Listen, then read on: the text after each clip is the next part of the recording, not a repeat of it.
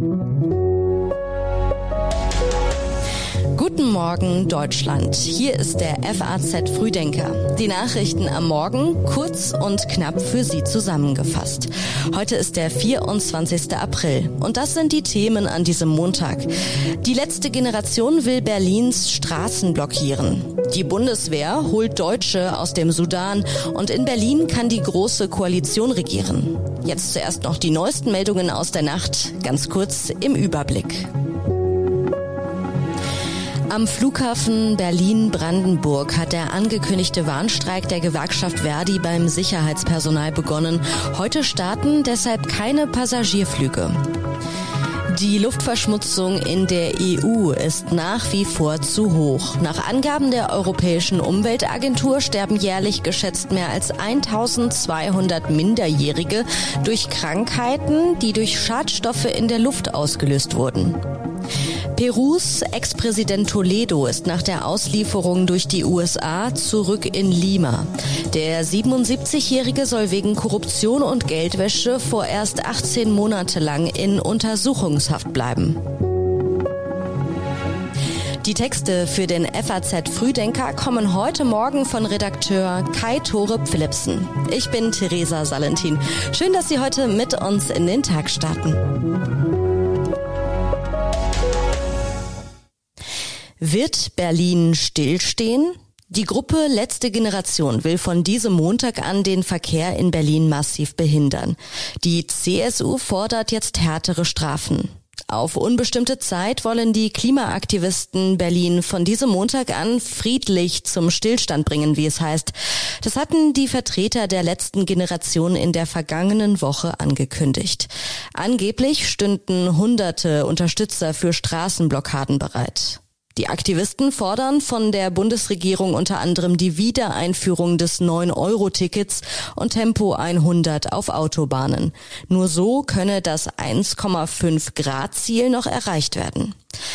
Sollten die Aktivisten ihre Drohung wahrmachen, wird die kommende Woche auch für die Polizei in Berlin eine Herausforderung. Die letzte Generation hatte in den vergangenen Wochen immer wieder das aus ihrer Sicht harte Vorgehen der Beamten kritisiert. Jetzt untersucht die Polizei wegen möglichen Fehlverhaltens eines Kollegen ein Video. Es zeigt einen Polizisten, der einem Demonstranten Schmerzen androht und ihn danach wegträgt. Der CSU-Landesgruppenchef Alexander Dobrindt sieht eine zunehmende Radikalisierung in Teilen der Klimabewegung. Hier werden Straftaten wiederholt durchgeführt und weitere Straftaten angekündigt. Ich glaube, dass wir auch eine Gesetzesänderung brauchen, härtere Strafen gegen diese Klimastraftäter.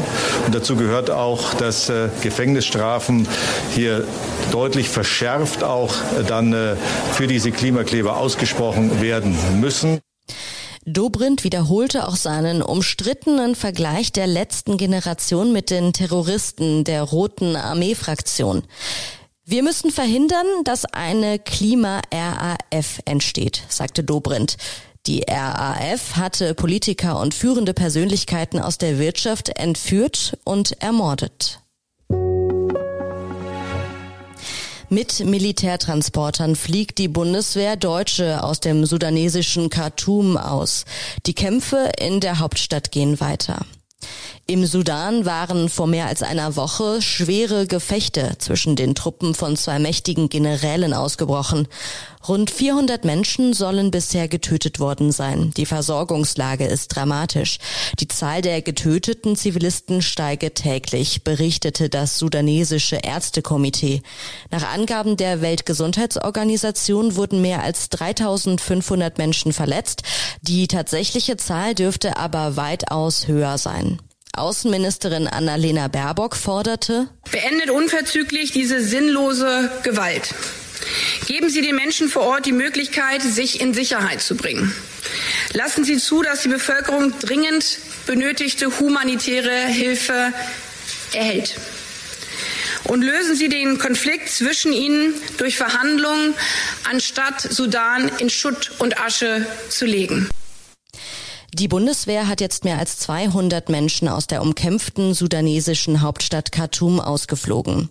Gestern Abend hob als erste deutsche Maschine ein Militärtransporter mit rund 100 Evakuierten zum Rückflug ab, wie die Bundeswehr in der Nacht auf Twitter mitteilte. Später folgte demnach ein zweiter Flieger mit 113 Evakuierten. In Khartoum war am Abend auch eine dritte deutsche Militärmaschine gelandet. Seit Tagen hat sich die Bundeswehr auf diesen Einsatz vorbereitet. Mehr als 1000 Männer und Frauen sind am Evakuierungseinsatz beteiligt.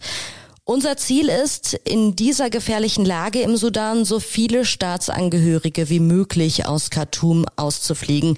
Das schrieb das Verteidigungsministerium auf Twitter. Die Vorsitzende des Verteidigungsausschusses im Deutschen Bundestag, Marie-Agnes Strack-Zimmermann, sagte im Bericht aus Berlin, die Aktion läuft. Und das ist natürlich von großer Bedeutung, dass wir dort die Menschen rausholen. Und die Bilder sprechen ja eine Sprache, was da gerade passiert.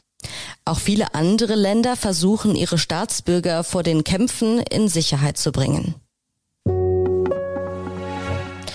Die EU-Außenminister beraten an diesem Montag über weitere militärische Unterstützung für die Ukraine.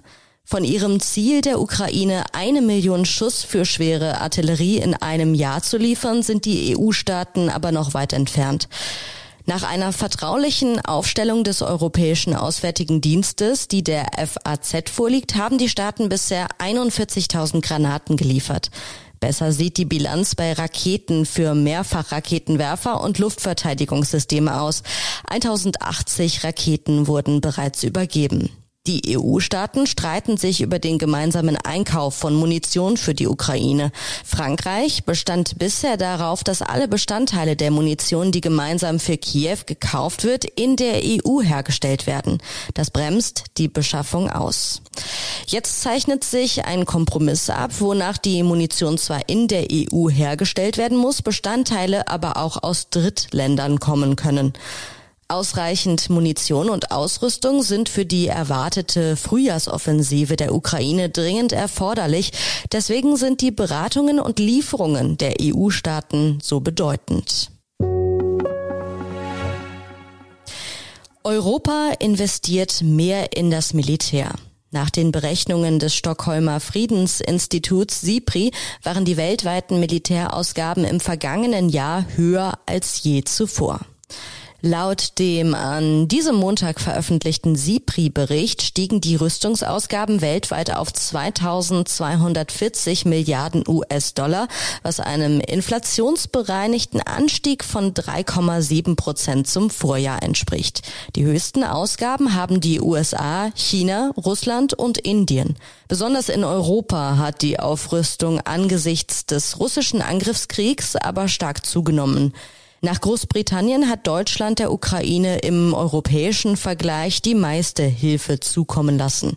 Die Ukraine hat ihre Ausgaben um 640 Prozent auf 44 Milliarden US-Dollar gesteigert. Das ist der höchste von SIPRI bisher beobachtete Anstieg im Jahresvergleich. Bei den Mitgliedern der Berliner SPD ist die geplante Koalition mit der CDU umstritten. Jetzt hat eine knappe Mehrheit für das Bündnis gestimmt. Das Ergebnis der Abstimmung der Parteibasis war mit Spannung erwartet worden. Die Berliner Jusos und große Teile der Parteilinken hatten sich gegen die große Koalition mit der CDU ausgesprochen. Sie mussten eine knappe Niederlage hinnehmen. 54,3 Prozent der Mitglieder stimmten für ein Bündnis mit der CDU. 12.000 der 19.000 Berliner SPD-Mitglieder beteiligten sich an der Abstimmung.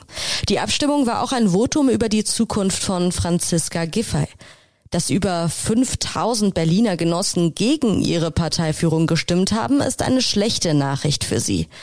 Die CDU will an diesem Montag auf einem Parteitag über den Koalitionsvertrag abstimmen. Es wird mit großer Zustimmung gerechnet.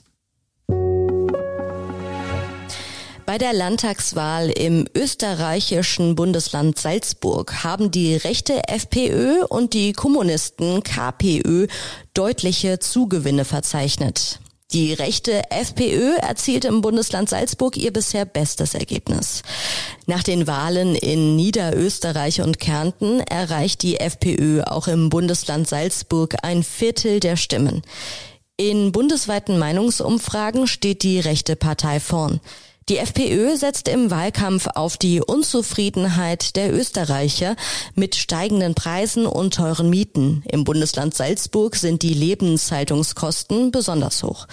Die aktuelle Stärke der FPÖ erklärt sich auch durch die Schwäche der Regierungspartei ÖVP.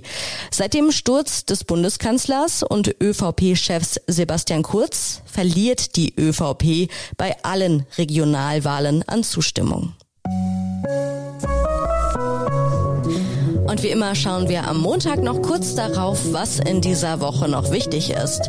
Bundespräsident Steinmeier ist in Kanada zu Besuch und an diesem Montag trifft er Premierminister Justin Trudeau.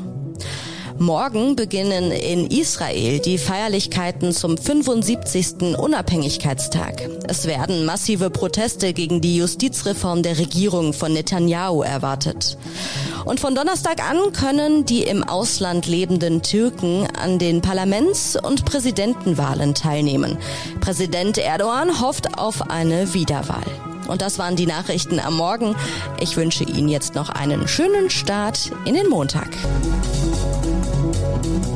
Música